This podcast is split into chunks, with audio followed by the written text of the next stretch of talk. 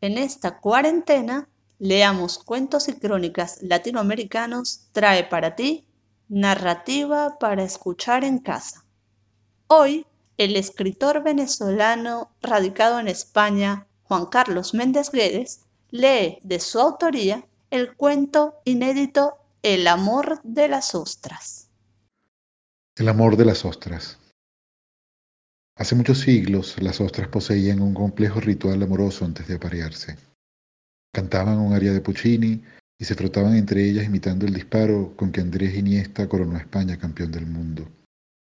De tal frotamiento surgieron once variedades de relámpagos, un par de iglesias góticas, algunos cuadros de Botticelli, los siete primeros versos de la Divina Comedia, los zapatos de dos tonos y miles de pequeñas ostras que se esparcieron por los mares. Pero cerca del año 991 antes de nuestra era, una ostra sufrió un desengaño al comprobar que su amor no respondía a sus cartas y que se había mudado a aguas más profundas. Aquella ostra decidió no volver a enamorarse.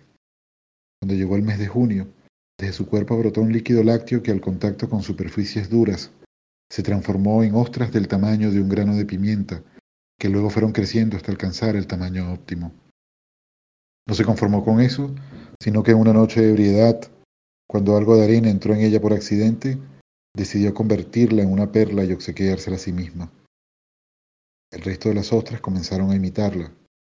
Desarrollaron una vida en la que solo recitaban mantras budistas sin entregar nunca su amor y por lo tanto sin sufrir su destrucción terrible. Cuenta la leyenda que a pesar de estos antecedentes, las ostras culminan su existencia en una fiesta de entrega feroz en la que viven sus últimos minutos acompañadas por champán, limón, trozos de pan y delicioso paté. Afirman que las ostras conocen en ese momento una pasión definitiva en la que seres monstruosos y gigantes las seducen.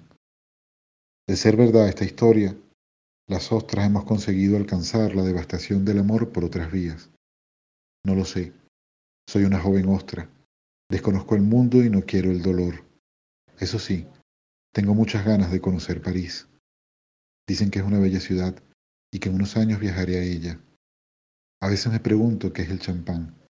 En París, me advierten, alguien me invitará a beberlo.